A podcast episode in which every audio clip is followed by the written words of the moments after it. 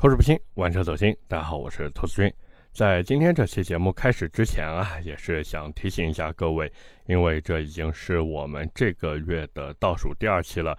那么熟悉咱们这档节目的朋友应该都知道，下期呢就是我们每个月一次的留言问答了。那各位有什么问题的话呢，一定要记得在今天这期节目下方的评论区留言，好不好？那么言归正传啊，今天咱们要聊的这台车呢非常有意思。可以说是一台性能怪兽，或者说是沙漠皇帝的最终形态啊，也就是奇骏超级电混。那就在五月二十二号的时候呢，东风日产也是发布了这台车，一共呢两个车型啊，售价十八点九九和十九点九九万。发布会的时候呢，牛真的吹得挺厉害的，号称满配起步，混动和燃油同价，四驱和两驱同价。最关键的是，这车竟然有三百四十马力，百公里加速六点九秒。我的天啊，这个有点夸张啊！当然，这里所谓的同价呢，指的是他们自己的奇骏燃油版。当时那个燃油奇骏，我跟各位说，那价格定的呀，简直就是离谱他妈给离谱开门，离谱到家了。就那纯三缸燃油的沙漠快乐王，当时刚出来的时候，各位敢卖十八点一九万起啊，而且配置就跟毛坯房一样。不过现在这个新车型呢，据说啊，据说有很大改观。我呢也是研究了一下配置，咱们等会儿再聊。而且就现在这个动力参数摆在这边，我说实话。就在路上以后碰见奇骏，我都不敢踩油门了，因为你说跑赢了吧，胜之不武。人家是一个家用 SUV，我这个车子光看样子，对吧？比它快就很正常。那要是跑输了呢，简直就是丢人丢到姥姥家去了。所以这也是为什么最近很多人都在网上说，奇骏啊，好像找到了一条新的出路，说不定就能靠它呢从沙漠里面走出来，然后销量一路狂飙。反正不管大家怎么说呢，今天也是趁着这个机会啊，和各位聊聊这款产品。那么老规矩，既然是聊车呢，肯定还是要先把这个基本信息说一下的。先说外形啊，这个车子呢和普通燃油版的奇骏在外观上面呢就一点点差别吧。中网呢一个黑化的 V 字形设计，这个也是日产最新的那个 V Motion 设计语言。包括像什么分体式大灯啊，这些什么一体式的前格栅造型这些，然后还有什么大灯和前格栅的一体式造型，还有什么梯形散热口以及那个比较粗的前唇，这些东西真的就跟燃油车一模一样。当然呢，有一样的也有不一样的地方，不然怎么彰显它的特殊呢？就是它在车门和车尾的地方给你弄了一套这个 ePower 的专属标识啊。然后车尾呢有一个很小的扰流板，就那小尾翼，两侧的尾灯呢也是熏黑的设计，包括后包围呢还配备了一个那个镀铬的装饰啊，就看上去你以为是个排气，实际上呢它的排气是隐藏在下面的。所以总的来说呢，这车长得真的跟燃油版差不多，主要就是靠那个 ePower 的 logo 啊去进行一个区分。那么打开车门进入车内呢，这个三辐式的多功能方向盘，还有什么大尺寸的悬浮式中控、全液晶仪表，以及那套新的电子档杆啊，这些其实都是基本操作了，并且呢，为了保证这个 NVH 表现啊，这个车子也是配上了那个主动降噪系统，还有那个双层夹胶玻璃。另外呢，就是新车这一次会多一个颜色，叫什么云雾蓝，并且呢会搭配一套蓝色的氛围灯。但是这个氛围灯，各位只在高配上面才有。说实话，我看完以后，我觉得不是很好看，因为这个氛围灯的色调啊实在是太冷了。家用 SUV 呢，还是要有一种暖洋洋的感觉，才会让人更舒服。所以我是不太感冒。那最后呢，就是动力方面啊，这个新车会配备第二代 ePower 混动系统。其实这套动力系统真的很简单，一个 1.5T 的三缸发动机就是当做增程器来用，然后通过烧油的方式呢去发电，发好的电呢会给到车上一个两度的小电池，各位两度。哎呀，我最近也是在网上看很多人吐槽说，这个两度的小电池有没有那个什么南孚聚能环的容量大？这个不一定。当然，我们回到这个上面来说，就是两度的小电池有电以后呢，就会进行一个供能，让那套双电机组成的动力系统啊开始工作，最后呢获得两百五十千瓦的系统综合功率，换算一下呢就是三百四十马力，综合扭矩五百二十五牛米。兄弟们，那野马的 2.3T 刷完一阶程序也不过如此啊！什么叫性能怪兽啊？就这马力，什么公路闪电雷克萨，什么西装暴徒卡罗拉，在奇骏超混电驱面前都是地中之地，只配去闻尾气。说白了，现在光看性能参数。至少在同级别的车型当中呢，这个产品是有竞争力的。唯一的槽点是什么？那个三缸增程器，对不对？但是转头想想呢，这个增程器又不参与工作，而且当时理想 ONE 用的不也是个三缸机吗？那现在日产给你的这个三缸机，好说歹说也是他们的获奖产品，对吧？他们拿一个获奖产品拿来给你发电，再怎么说也比东安的那一套三缸机要好吧？所以接下来的问题呢，就是这个奇骏的超混电驱，它的价格还有配置到底有没有竞争力？毕竟官方发布会的时候也是号称嘛啊，我们车子满配起步，而且什么混动和燃油同价，四驱和两驱同价。所以呢，我也是拿燃油版的奇骏来对比了一下。那先说十八点九九万的版本啊，燃油版车型那边，你如果看十八万左右，或者说十九万左右的指导价吧。有一个十八万一千九的盖中盖版，还有一个十九万一千九的两驱舒适版。比的话呢，肯定是跟那个十九点一九万的两驱舒适版来比嘛。所以呢，我就看了一下这个配置单，撇开动力系统不说，其他的配置呢确实有领先的地方。主要是一个圈胎从十七寸变成了十八寸，然后多了一套 L 二级的辅助驾驶。前后的倒车雷达呢也给配上了，方向盘也变成真皮的了，座椅呢也从仿皮变成了仿皮加真皮，主驾电动调节也弄上了，但是副驾还是手动调节的，这个其实有点那啥，毕竟也没什么多少成本嘛，对吧？一起弄上呗，我是真的搞不懂他们怎么想的。然后还有什么 AR 实景导航、车载 KTV，我就想问问各位啊，就是你们如果真的买了带车载 KTV 的车子，就是真的会在车上唱歌吗？或者说真的会在车上 K 歌吗？不觉得奇奇怪怪的吗？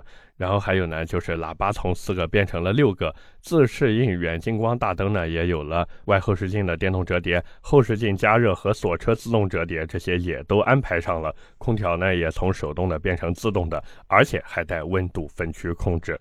说实话，就现在这套入门版的配置对比下来啊，确实会比同价位的这个奇骏燃油车型更高，甚至可以说能和他们十九点九九万的两驱豪华以及二十一点二九万的四驱豪华不相上下了。那如果要这么去算的话，现在这个十八点九九万的奇骏超混电驱确实性价比还可以，最起码实现了他们吹出去的牛皮，对不对？那转头再看看十九点九九万的这个高配版本，其实配置足够高这一点，我觉得。毋庸置疑了，即便是和自己的这个低配版对比呢，多出来的也就是一些舒适化功能和噱头性配置，就比如十九寸的圈胎、电尾门、车顶行李架。当然，这个行李架咱们是可以自己后期优化的，而且是合法的。另外就是一套十二点三英寸的全液晶仪表，你要是喜欢的话呢，假如你买了个低配，也可以自己优化。不过价格嘛，这个不好说啊，不好说。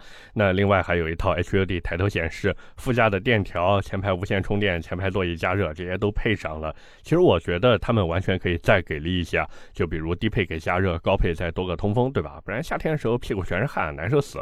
最后呢，就是分。尾灯和后排独立空调，所以这么看下来呢，这些舒适化配置虽然不是刚需，但是两台车子只有一万的差价，好像确实还挺诱人的。毕竟你说你将近二十万的车都买了，怎么就不能再咬咬牙跺跺脚把这高配买了呢？而这个也正是奇骏这一次的套路，它就是靠这些舒适化配置去卖他们这车的高配版本。那至于你买还是不买呢，就完全看你想不想要了。但我是觉得啊，只要你。真的认准这台车了，高配版本在日常使用的时候呢，肯定会更舒服。而且买车就是这样，借钱也得上，各位说是不是？但是大家也千万别着急，说哎呀，这个车型现在看起来还挺有性价比的，或者说觉得哇塞，好棒啊，那我们去买一台吧。千万别急，因为这车的官标油耗就已经达到了六点三六升，实际功耗呢大概率会更高一些。那这样对于那些比较纠结油耗数据的客户来说啊，其实真的这。车就没有想象中的那么香了，而且各位还别忘记一件事情，就是它的动力系统，你把它掰开了揉碎了。它就是一套增程式动力。那增程式动力大家也都知道，天生就更适合城区代步嘛。那假如你跑高速的情况比较多，那它的油耗就肯定会更高一些。那完了，再加上这台车的电池，它只有两度，你不管是在急加速还是在跑高速的时候呢，它这个电池所供应的电量，或者说它存储的电量，完全就是跟不上的。说白了，它的电池更多相当于是一个转换器。把你发动机烧油生产出来的电转换给电机去用。就那么简单，所以各位在买之前真的千万不要想着说，哎呀，这车能不能特别特别特别的省油？不会的，它只会让你的油耗数据呢，在城区代步的时候不那么难看，但是远远做不到好看。不过转头想想，这三百四十马力，对吧？它这跑八个油我都认啊，真的。毕竟我那台车才多少马力啊？三百一十四匹啊，油耗都干到十六克了，我的天啊，简直了。那么另外一个呢，就是市面上的其他对对手，因为现在但凡想。到这种所谓的电混车型，但是实际上就是插混或者说是增程啊，很多人都会拿国产车去对比，不管是已经上市的比亚迪宋 PLUS DM-i、深蓝零七、领跑 C11，还是即将面世的银河 L7，这些车呢，其实都会和奇骏的这个超级电混产生竞争关系。那假如要拼性价比，不好意思，日产这边显然是没有什么还手之力的，毕竟它光是定价就比人家高高出一大截嘛。你说日产的品牌。放在这里，自己买的时候呢，就感觉稳定省心，说明你就是认准了这个牌子，认准了这台车。只是对于大多数犹豫不定的朋友来说呢，你如果对它感兴趣的话，坐等降价才是硬道理。毕竟日产走的是一个经销商模式，那但凡这车想要跑量的话，势必会给经销商布置任务，甚至直接是让经销商去承接库存量。那这个时候，经销商为了赶紧卖车回款，同时拿厂家给的一个销量返点，大概率呢就是会对车价上面进行一个让利。所以说到底呢，还是那句话，这车各位可以考虑，就是假如你真的没有什么日常要靠纯电代步，或者需要车子具备一个外放电的功能的话，那真的完全可以等等再入手。这个产品从理论上来说呢，还是有那么一些些可取之处的。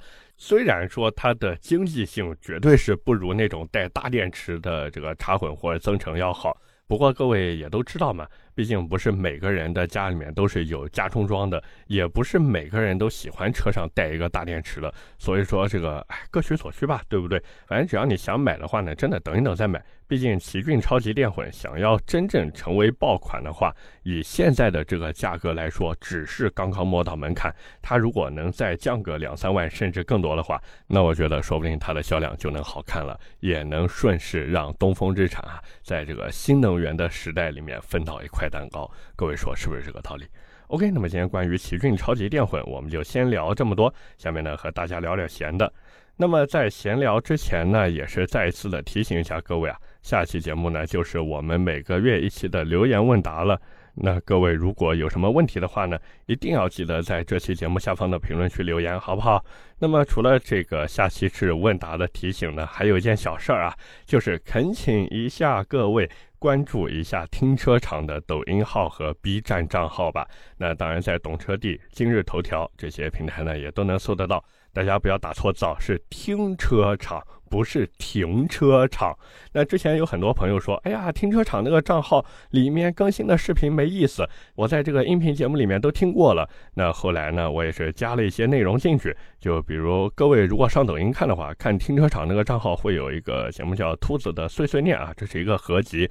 那这些视频呢，这个各位在节目里面肯定是没听过的了。包括我和传谣呢，也是在拍摄横版的中长视频了。那初期呢，也是两个人坐在那边啊。今天已经拍好了，今天已经拍好，已经在剪辑了。反正就是两个人坐在那个地方对谈的一个节目。那感兴趣的朋友呢，也是可以持续关注一下。真的谢谢各位了。那再一个呢，就是能不能关注一下我的微博啊？大家呢可以上微博搜索“百车全说兔子”就能找到我了。那我呢也是会在微博上面分享一些我的生活日常，包括还有我对一些车型的看法。毕竟音频节目嘛，大家也都知道，我现在一周就两更，哪怕算上停车场的更新，对吧？一周也就四更啊。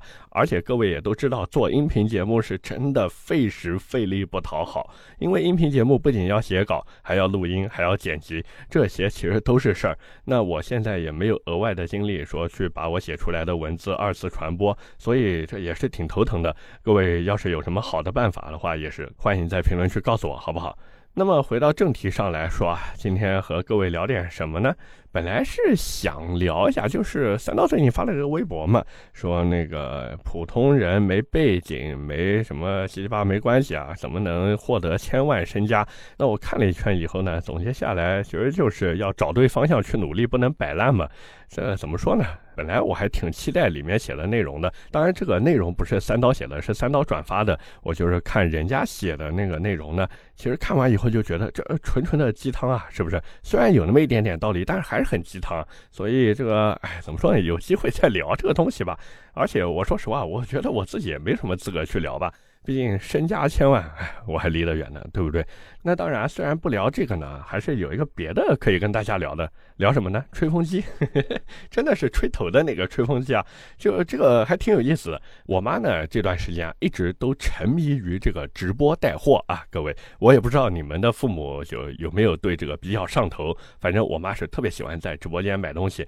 然后前几天呢，我就回我妈讲嘛，我说：“哎，这个看门口放了一个吹风机。”我说：“妈，你这哪买的？”他跟我说：“这个在直播间买的。”我说：“哦，我说挺好，挺好，包装也挺精美的，是吧？”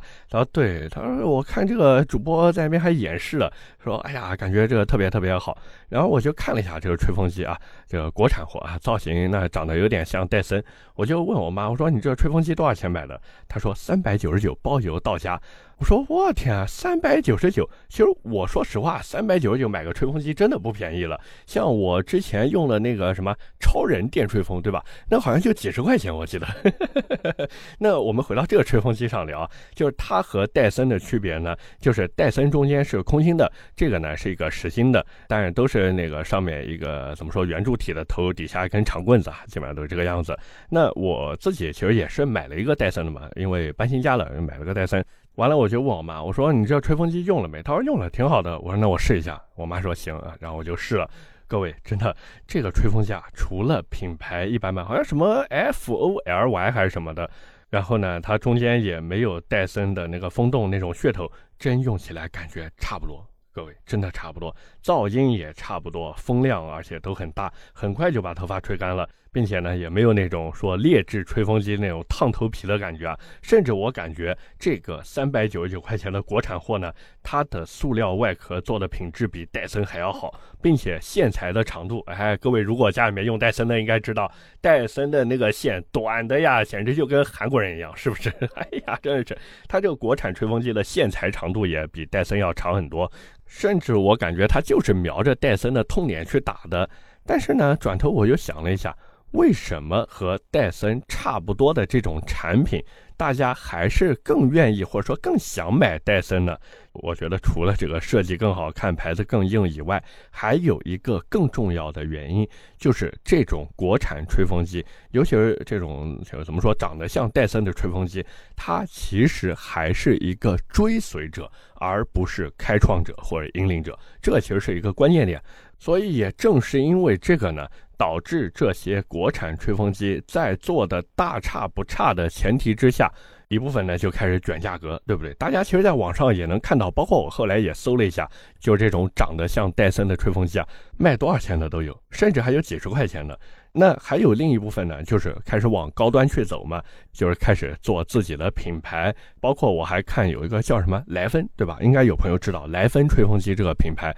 那莱芬这个品牌的吹风机，他们呢就是也是做了不少品牌运营的东西，就比如和戴森去对比它的这个高速马达的转速，还有对比它这个风量啊，还有这个质感呀、什么设计啊，七七八八什么都有。可是问题来了。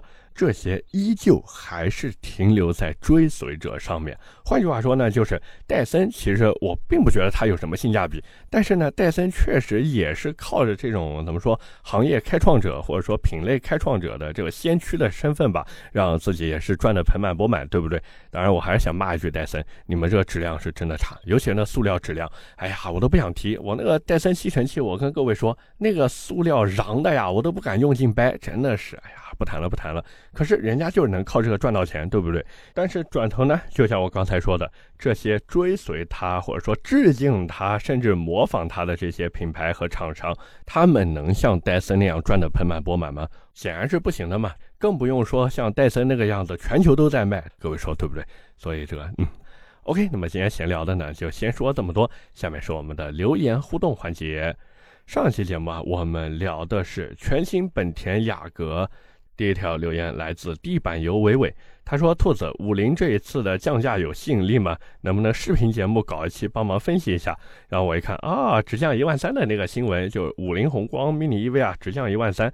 那既然你都提出需求了，而且我看点赞量非常高，安排安排安排，好吧，大家去那个抖音搜索停车场或者哔哩哔哩停车场都能看得到啊，我已经拍好了。包括也是在周三的时候呢发布了，所以这个各位可以去看一下吧，好吧。第二条留言来自下面，我强调三点意见。他说：兔子雷克萨斯的 R 叉 N 叉、凯迪拉克的叉 T 五和宝马叉三，从后期用车费用上哪个最省钱啊？你推荐哪一款车？那其实我在评论区里面 直接给他回复了，在这边呢也是再分享一下，我推荐 R 叉。呃，包括我看底下有位朋友叫花心族。他说：“兔子能推荐你选日系不容易，因为我一贯唱衰日系，不要瞎说嘛，对不对？我什么时候一贯唱衰日系了？我只是说，在同样的预算区间范围内，这个日系的产品呢，它的配置呀、动力呀，对吧？这各个方面呢，没有那么的给力啊，对吧？你要理解我说的意思，不是说我在唱衰日系，而且每个人买车的需求点是不一样的。那就像这位，对吧？三点一检车朋友。”他说哪个车子后期用车费用更省钱？那肯定是雷克萨斯啊，对不对？那雷克萨斯的 R 叉和 N 叉摆在这边，说明什么？说明他的预算是购买 R 叉的。那为什么不买呢？对不对？最后一条留言来自 A，我就是我 SSS。他说只要价钱能到位，玻璃能干碎，雅阁能把 CVT 变速箱换成国外的八 AT 就买。不可能的，不可能的，不可能的。本田到国内来就是奔着挣钱来的，他怎么可能给你用八 AT？我的天啊，想什么呢？而且八 AT 变速箱要配什么发动机啊？二点零 T 发动机啊？它本田就是今天在国内一台车都卖不掉，从中国市场退出去，它都不会把这套动力系统给你的。那当然，最后会不会真香呢？我就不知道了，好吧。